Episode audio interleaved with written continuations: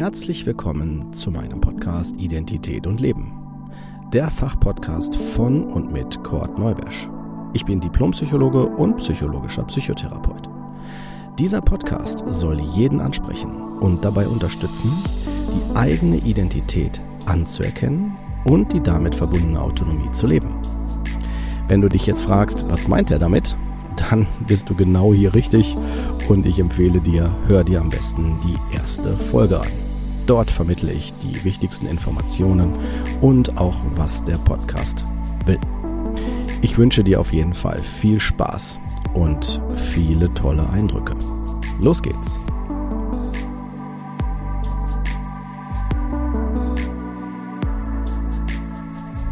Herzlich willkommen zu einer neuen Folge von Identität und Leben. Folge 48 Anmerkungen zur historischen Entwicklung psychischer Auffälligkeiten. Ich würde euch vorschlagen, bevor ihr diese Folge hört, ähm, dass ihr euch die Folge 47 anhört. Weil diese Folge, also die Folge 47, ähm, handelt von psychischen Auffälligkeiten über die letzten Jahrhunderte und die Dinge, die ich da äh, anspreche über die ganzen Jahrhunderte, die werde ich heute in dieser Folge entsprechend ähm, ja, kommentieren und auch euch eine Orientierung anbieten. Vielleicht ist euch schon aufgefallen, dass die Entwicklung über die Jahrhunderte, wie psychische Phänomene wahrgenommen und auch bewertet werden, sehr stark davon abhängig ist, wie das Bewusstsein und auch die weltliche Ausrichtung oder auch lokale Ausrichtung der Menschen ist. Wenn wir uns ähm, klar machen, dass vor Jahrhunderten der Glaube, vorwiegend der christliche Glaube in der westlichen Welt, äh, durch die Inquisition und auch die sehr stark dominierende Vorgaben der Kirche die Einschätzung der psychischen Befindlichkeit natürlich dadurch mit geprägt worden sind. Das äh, habt ihr in der letzten Folge anhand der Hexenverfolgung und der Interpretation des Wahnsinns ähm, hören können. Dies ist natürlich eine sehr starke Stigmatisierung und gleichzeitig auch leider eine Einschätzung, die würde ich behaupten, bis heute noch nachhalt. Es gibt interessante ähm, Beobachtungen dazu, auch in den letzten Jahrzehnten, vielleicht auch schon länger, in der Psychiatrie. Da kann ich euch folgende Phänomene berichten. Wenn man in einer eher ländlich orientierten Psychiatrie arbeitet, wird man feststellen, dass die Wahn erleben, beziehungsweise es ist noch nicht mal von der Lokalität der Psychiatrie abhängig, sondern eher abhängig von den äh, betroffenen Personen, die in die Psychiatrie kommen ähm, und entsprechende besondere Wahrnehmungserlebnisse hatten, ähm, dass sie natürlich aus meiner Sicht davon abhängen, wie sie ähm, ja in ihrem Leben geprägt werden. So, jetzt werde ich deutlich, ich mache es an einem Beispiel. Wenn ich jetzt jemand bin, der vom Land kommt, dann äh, werde ich wahrscheinlich anders sozialisiert sein, also mit höherer Wahrscheinlichkeit, als wenn ich in einer Stadt wohne.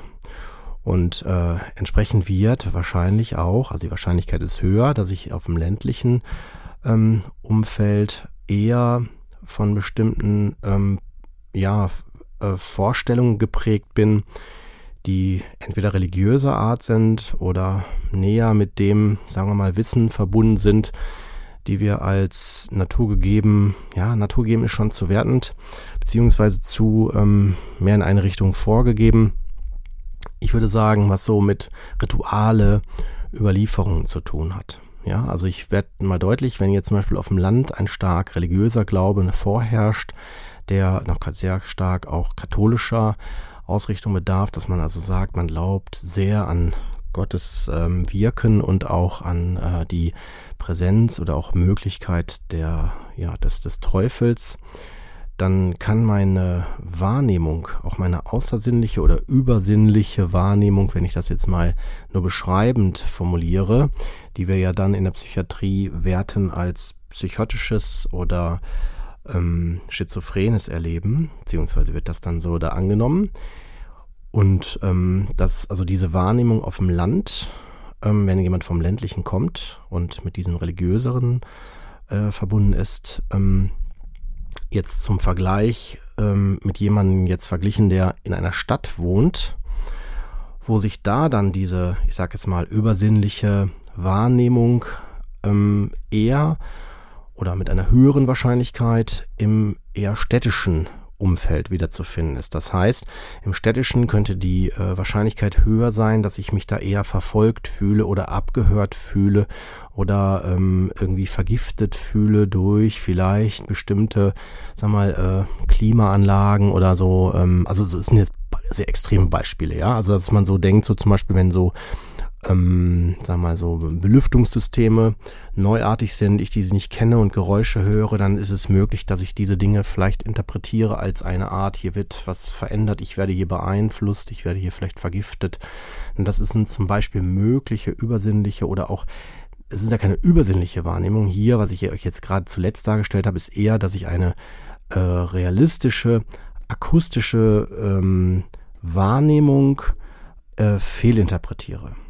Und ähm, also von der Kausalität her, ne, von der Beabsichtigung der Funktion einer, einer, einer physikalischen Gegebenheit. Und äh, ihr hört vielleicht raus, ich reduziere das nochmal, meine Aussage jetzt von der ganzen Ausführung der letzten Minuten, dass ich also sagen will, dass äh, mein, meine Wahrnehmung sehr stark geprägt ist von meinem Umfeld und auch von meiner Umgebung, die mich prägt. Und äh, das merken wir halt sehr stark auch über die, wenn wir das gesehen, über die Geschichte, dass das natürlich dadurch mitgeprägt worden ist. Unser, das ist jetzt meine Kritik, unser Dilemma ist, dass wir sehr stark immer noch darin, dahin gehen, dass wir altes Wissen lehren. Heißt, dass wir uns ähm, also Stärke und Fluch zugleich. Ähm, wenn wir also auf ähm, Wissen, was schon da ist, aufbauen, das ist ja vom Prinzip her auch gut. Wir müssen das Rad nicht neu erfinden, aber es gebirgt auch die Gefahr, dass wir auf ein Wissen aufbauen, was eventuell ähm, missverständlich oder auch auf falschen ähm, Interpretationen fußt. Ja, nimmt nur das Phänomen, als die Menschen noch dachten, dass die Erde eine Scheibe ist, ja, oder dass ähm, quasi äh, die Sonne sich um die Erde dreht. Ne, das waren früher Annahmen. Und als mit der Zeit ähm, das widerlegt worden ist, beziehungsweise ja mutige Forscher gesagt haben, nein, das ist anders, die Erde dreht sich um die Sonne, dann wurden sie von dem christlichen System äh, angegriffen und äh, wurden auch ähm, ja mit Gewalt dazu äh, veranlasst, ihre Annahme auch wieder zurückzunehmen. Der berühmte Mathematiker und Astronom Galileo Galilei hat genau das gemacht. Also er hat behauptet, dass die Erde sich um die Sonne dreht. Und ähm, die Kirche hat daraufhin, gerade die katholische Kirche hat daraufhin gesagt, ähm, es ist falsch und nicht, gilt nicht als nachgewiesen. Und er musste tatsächlich, ähm, ja, äh, seine, sogar seine Professur der Mathematik kniend vor den Wächtern der katholischen Kirche äh, abschwören. Also, dass er seine Lehre nicht weiter vermitteln darf. So. Ne? Und äh, statt Kerker ist er dann sogar zu lebenslangem Hausarrest verdonnert worden und seine Bücher durften auch nicht mehr veröffentlicht werden. Also darauf, ich will auf Folgendes hier damit hinaus, dass ähm, natürlich bestimmte, also finde ich natürlich, dass bestimmte Wahrheiten nur insofern schon vermittelt werden können und auch weitergegeben werden können, wenn die Gesellschaft, wenn die Bevölkerung, wo das vermittelt wird, also je nachdem, wen ich erreiche, dafür bereit ist. Und zwar nicht jede einzelne Person daraus, sondern ähm, die, ich würde mal behaupten, die ähm, die Struktur der Gesellschaft. Ne? Also die Personen, die das mit beeinflussen und mit bestimmen. Und äh, ich möchte nicht auf jetzt Verschwörungs- oder äh, andere Ebenen jetzt eingehen. Ich möchte schon bei dem Phänomen bleiben, wie sich psychische äh, ja, Auffälligkeiten oder Andersartigkeiten durch die Zeit äh, entsprechend gefärbt und auch tatsächlich bewertet worden sind und uns heute auch immer noch, ähm, ja, wie sagt man, immer noch beeinflussen. da wir das auf altes Wissen aufbauen. Ich gehe mal weiter. Wir sind zwar von der Vorstellung, dass, äh, dass die Menschen äh, heute noch von Dämonen besessen sind, eher gehen wir davon weg und äh, denken, dass das jetzt Richtung eher organischer Ursache geht. Und äh, das ist natürlich über jetzt das letzte Jahrhundert sehr stark auch durch die anatomischen Fortschritte und auch die hirnanatomischen Fortschritte natürlich belegt und bestätigt worden. Die Erkenntnisse haben wir sehr stark auch daher entnehmen können, weil wir wissen, dass bestimmte Veränderungen in unserem Gehirn einen Einfluss auf unser emotionales Erleben hat und damit auch auf unser, so wird es angenommen, seelisches Erleben. Und äh, diese Kausalität, die wird dann äh, dadurch mit angenommen. In der Wissenschaft wird es weiter differenziert, möchte ich euch gerne noch vertiefend da ergänzend mitgeben. Das nehmen wir mal äh, allein die äh, Schizophrenie-Forschung, wo ich jetzt auch meinen Schwerpunkt in, der, in meinem Studium hatte, dass die ähm, bisherige Annahme, dass die, diese Störung auf eine Stoffwechselstörung des Gehirns ähm, beruht, äh, kontrovers äh, diskutiert und auch geforscht wird, wobei man einheitlich immer noch davon ausgeht derzeit, dass es so ist, das ist die Annahme. Und diese Annahme äh, nimmt man nicht aus direkten Beobachtungen, weil die nicht möglich sind, sondern eher anhand von bestimmten Kausalitäten und dadurch Annahmen, also Interpretationen. Also ich werde mal deutlich. Wenn man also jetzt ähm, merkt, jemand ist äh, zum Beispiel nach seinem Tod wurde er jetzt wurde er jetzt zum Beispiel obduziert und man sieht, wie ist die Hirnstruktur. Und wenn man dann da feststellt, hui, der hat ja derjenige hat ja eine veränderte Hirnstruktur, dann äh, könnte man das, äh, also und der hatte eine Schizophrenie diagnostiziert bekommen, dann könnte man natürlich daraus ableiten, aha, könnte es sein, dass äh, Menschen mit Schizophrenie eine andere Hirnstruktur haben.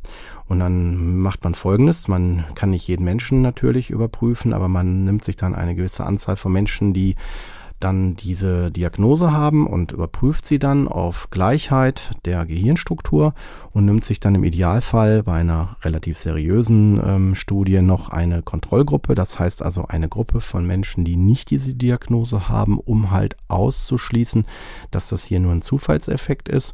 Und wenn jetzt man feststellt, aha, bei den, der Kontrollgruppe, die Personen, die keine Schizophrenie haben, bei diesem Beispiel jetzt, also die nicht die Diagnose einer Schizophrenie haben und keine Auffälligkeiten haben, äh, versus, also im Vergleich dann zu denen, die eine Schizophrenie diagnostiziert bekommen haben und die dann alle eine gewisse Gehirnstrukturauffälligkeit haben, würde man dann aus dieser Beobachtung rückschließen, äh, dass Menschen mit einer Schizophrenie eine, also mit der Diagnose einer Schizophrenie, eine ähm, auffällige Hirnstruktur haben.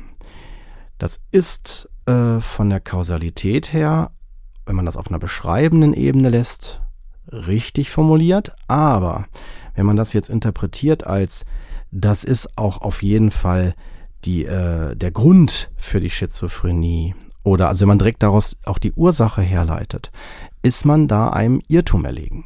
Das kann man da noch nicht äh, raus ableiten. Das ist jetzt, was ich euch jetzt sage, ist jedem seriösen Forscher bewusst. Und äh, wenn man ganz stark in die seriöse ähm, Wissenschaft einsteigt, wird man, das ist das jetzt hier, was ich sage, total äh, Grundlage. Aber ähm, was ich euch deutlich machen will, ist, dass es, ähm, dass bestimmte Annahmen, die wir haben, schnell als Gesetzmäßigkeiten ähm, in unserer Bevölkerung über, äh, angenommen werden, also überführt werden. Und äh, das ist auch etwas, was uns tatsächlich alle auch prägt. Und wenn wir jetzt noch hinzunehmen, die, die Tatsache, dass wir Menschen sehr stark auch von unserer Wahrnehmung, das habe ich auch in der Folge der Wahrnehmung gesagt, ähm, also über die Wahrnehmung, dass wir ähm, sehr stark von dem abhängig sind, was wir sehen.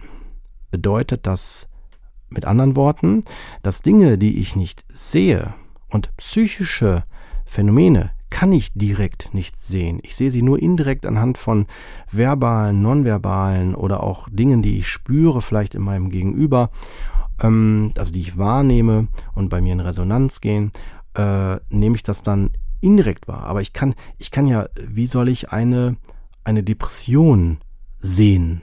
Ja, natürlich kann ich das an bestimmten Merkmalen erkennen. Da kommen wir auch in den folgenden Folgen, gehen wir auch auf die verschiedenen äh, Störungsbilder, wie die Wissenschaft und die Medizin sie ähm, derzeit annehmen, gehen wir auch noch drauf ein.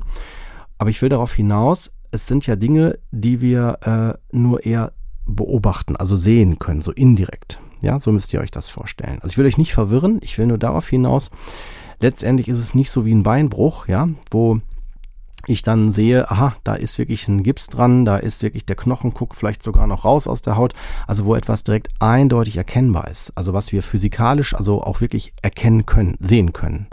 Und wenn wir etwas nicht sehen können, fällt es uns schwerer, das als es ist vorhanden wahrzunehmen. Es ist tatsächlich schwieriger. Ne?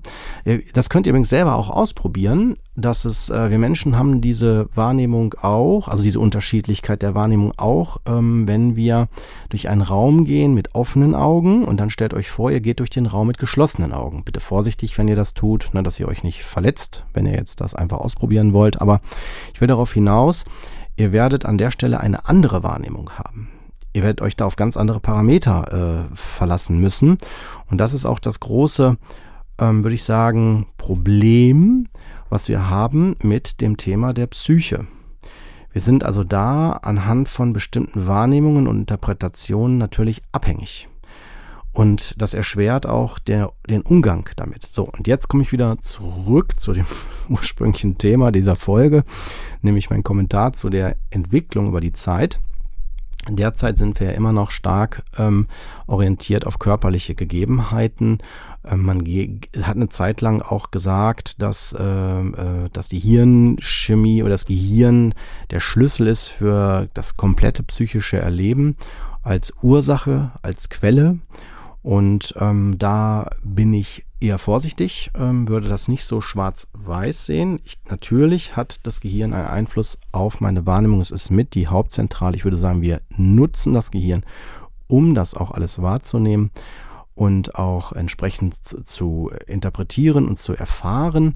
Ähm, und äh, das ist ein sehr, sehr komplexer Bereich. Aber wenn wir jetzt die Kausalität wieder herstellen und sagen, alle pro psychischen Probleme können eine Ursache aus körperlichen äh, Verhältnissen sein, also Gehirn, was das Gehirn betrifft, dann erlegen wir, erliegen wir hier auch wieder einem großen Irrtum.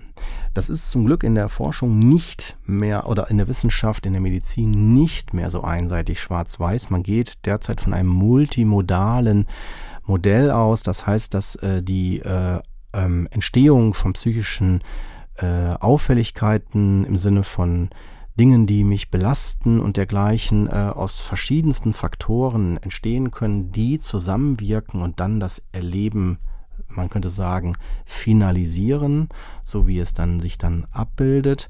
Aber für jetzt den Bereich der, äh, was habe ich denn und äh, wofür steht das, was ich denn da wahrnehme und habe, und letztendlich, wer bin ich denn überhaupt dann? Ne? Also wenn ich etwas habe, was ich nur kurzfristig habe, nehme ich das als eher fremd wahr, als neu wahr.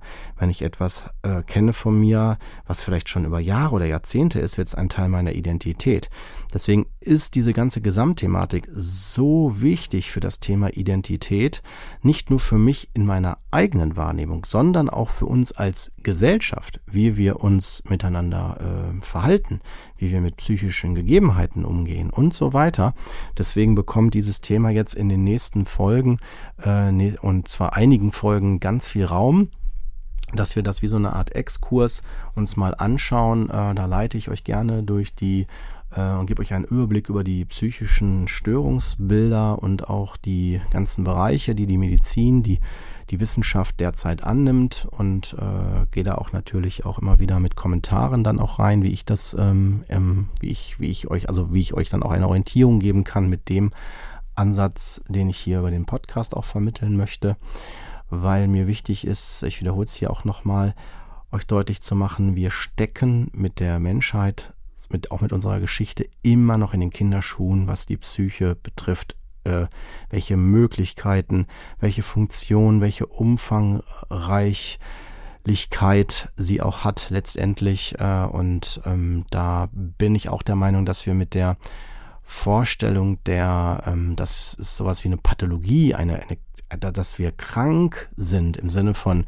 da ist was nicht in Ordnung und das auch noch anhand der Symptome festmachen, eher auf dem Holzweg sind, weil ich ähm, der Meinung bin, dass die Symptome nicht krank sind oder ein Zeichen von krank, sondern zeigen, wo etwas eine Aufmerksamkeit bedarf, wo wir genauer hingucken müssen, wo wir die Möglichkeit äh, haben, auch für uns zu sorgen oder sorgen müssen, also wo wir, je nachdem wie stark die Symptome sind und wie vielfältig, umso natürlich gravierender und auch eventuell auch dringlicher bei der Veränderung, bei der konstruktiven Veränderung, ne, dass sich das dann auch äh, wieder reduziert. So ein bisschen wie beim Auto, ne, mein Lieblingsbeispiel wenn ich halt äh, der Sprit leer geht, dann geht die Lampe an von der, vom, vom, vom Tanken her. Ne, dann ist so ein Tanksymbol zu sehen, zumindest bei mir im Auto.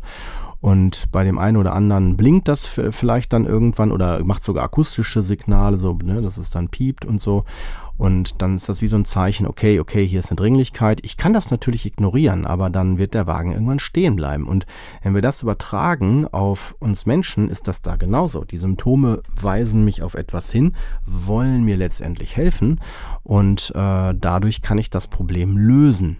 Wenn ich das nicht tue, habe ich ein weiteres Problem. Dann bleibt der Wagen stehen. Dann kann ich den nicht mal eben so schnell voll tanken. Es sei denn, ich will den schieben oder besorge mir Sprit anders. Ne? Also um damit deutlich zu machen, das wird dann komplizierter. Und die Lampe im Auto ist nicht das Problem, ist keine Erkrankung. Ja, also jetzt übertragen gemeint, ne? Nur damit ihr Bescheid wisst. Das funktioniert ja alles sogar noch sehr gut. Und wenn der Wagen getankt ist, geht die Lampe aus und dann ist auch wieder alles in Ordnung. Ne?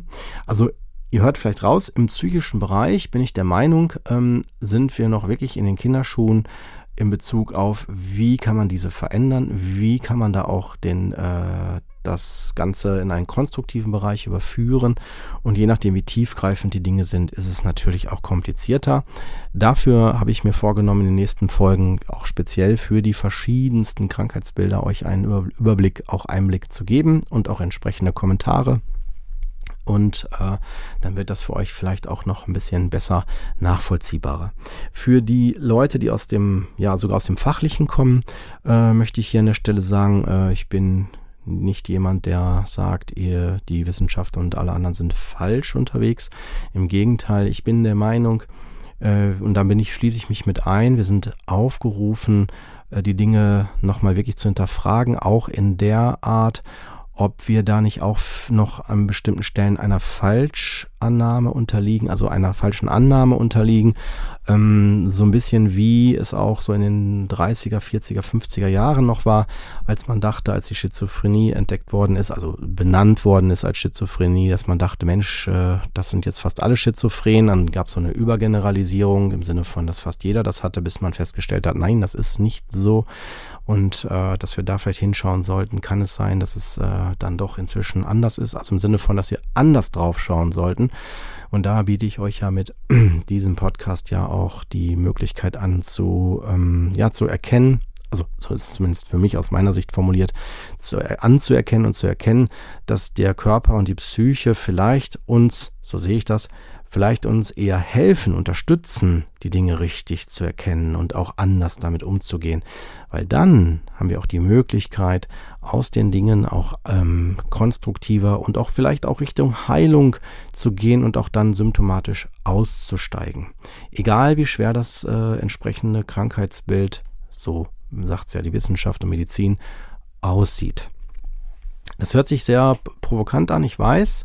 Und auch so ein bisschen könnte man sagen, ja, vielleicht, lieber Kurt, bist du ja auch da dem unterlegen, dass du zu stark übergeneralisierst. Ähm, ja, klar, das äh, will ich ja nicht ausschließen, aber äh, anhand der, meiner Beobachtungen, da sehe ich mich schon als Wissenschaftler, Forscher, ähm, was ich in der Praxis erlebe, was ich aus meiner 30-jährigen auch äh, Tätigkeit als Krankenpfleger, ähm, als Psychologe, als Psychotherapeut und jetzt als Traumatherapeut, sowohl zehn Jahre in der Psychiatrie, in der Kinderklinik noch teilweise noch gearbeitet über Jahre und auch im ambulanten Bereich und supervisorisch auch noch begleite. Also kann ich euch auf jeden Fall sagen, dass ich mit dem, was ich hier euch vermittel, schon fundiertes Wissen, auch erlebtes Wissen und ähm, aus verschiedensten Perspektiven beobachtetes Wissen wirklich euch da mitteilen kann und hoffe auch entsprechende Anregungen mitgeben zu können. Ja, in diesem Sinne würde ich das erstmal gern so stehen lassen und äh, ja, wenn ihr möchtet, hören wir uns dann in der nächsten Woche dann wieder.